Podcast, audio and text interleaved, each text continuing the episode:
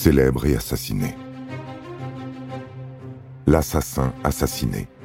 L'assassinat de Lee Harvey Oswald, 1963. Le 22 novembre 1963, John Fitzgerald Kennedy, 35e président des États-Unis, en tournée électorale à Dallas, est assassiné. Son assassin présumé est très rapidement arrêté. Il s'agit de Lee Harvey Oswald, employé du dépôt de livres d'où les coups de feu mortels ont été tirés. Il nie toute participation au crime.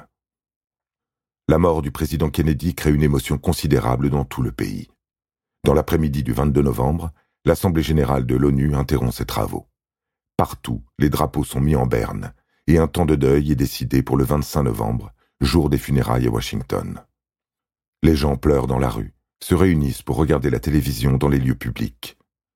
Le matin du dimanche 24 novembre 1963, le transfert de Lee Harvey Oswald vers une prison de haute sécurité doit se faire à 10 heures.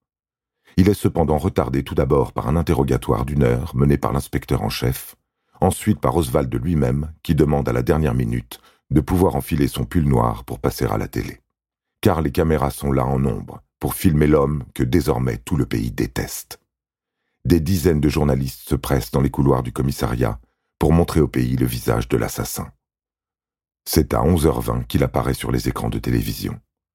Entouré de policiers, presque souriants, il marche de façon détendue face aux caméras. Tout à coup, un homme sort des rangs, se place devant lui et lui tire une balle dans le ventre à bout portant. Lee Harvey Oswald est aussitôt transporté dans le même hôpital que sa victime, le président Kennedy. Les médecins tentent de le sauver afin que justice se fasse, mais en vain. Cet homme, qui vient de commettre un crime en direct sur les écrans de télévision, se nomme Jack Ruby. Ce n'est pas un inconnu à Dallas.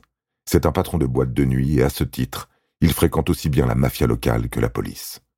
Il n'a jamais manifesté d'enthousiasme particulier pour le président Kennedy. Jack Ruby affirme d'abord avoir tué Oswald sur un coup de tête, sans préméditation, puis que la mort d'Oswald épargne à l'épouse du président, Jackie Kennedy, la souffrance de devoir paraître au procès de l'assassin de son mari.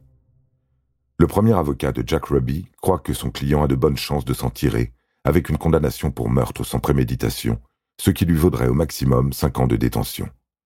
Mais l'avocat qui le défend au cours de son procès organise la défense de Jack Ruby autour d'une maladie mentale rare dont souffrait son client l'épilepsie psychomotrice. Mauvais choix. Le 14 mars 1964, le jury reconnaît Jack Ruby criminellement responsable du meurtre de Lee Harvey Oswald et le condamne à la peine de mort pour meurtre avec préméditation. Ruby fait appel de cette décision qui est cassée par la Cour d'appel du Texas. Un nouveau procès doit avoir lieu. Mais le 9 décembre 1966, à la suite de difficultés respiratoires, il est transféré au Dallas Parkland Hospital. Le 3 janvier 1967, Jack Ruby meurt, avant la tenue d'un nouveau procès, d'une embolie pulmonaire consécutive à un cancer avancé qui s'est étendu au foie, aux poumons et au cerveau. Il emporte avec lui les motifs de son crime. Pour beaucoup, la thèse officielle de l'assassin solitaire qui se venge ne tient pas.